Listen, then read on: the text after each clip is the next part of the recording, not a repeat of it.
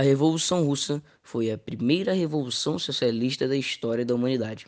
Socialismo era uma teoria entre, de Karl Marx e Friedrich Engels que é contra o capitalismo, pois é muito desigual. 80% da população russa antes da revolução era camponesa e 20% a nobreza, o clero e a burguesia, ou seja, muito desigual. Czar ou Czar era o mandante político da Rússia, que era um governo totalmente absolutista.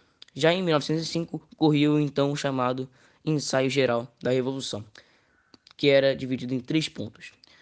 Guerra da Manchúria foi a guerra entre Rússia e Japão pela Manchúria, cidade da China.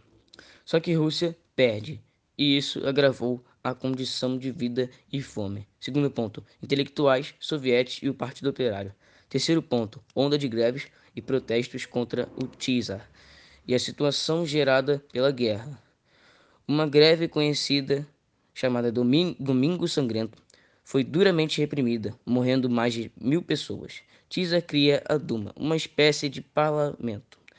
Só em fevereiro de 1917, depois da Primeira Guerra, a situação das pessoas estavam passando, estavam caóticas, passando fome e cresceu a oposição ao Tsar. Tsar então abdicou-se do trono e a Duma começa a governar a Rússia só que eram burgueses e estavam nem aí para o povo. Em outubro de 1917, os bolcheviques, liderados por Vladimir Lenin, tendo a ideia de fazer uma revolução socialista na Rússia. O lema dos bolcheviques era todos, todo o poder aos soviéticos, tendo a União Soviética, a Rússia, entre a foice e o martelo. A foice o campo, martelo cidade.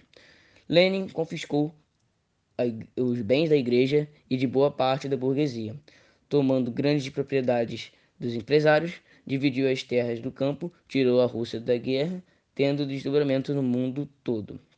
Na esperança de terminar com o capitalismo, surgindo partidos comunistas no mundo inteiro.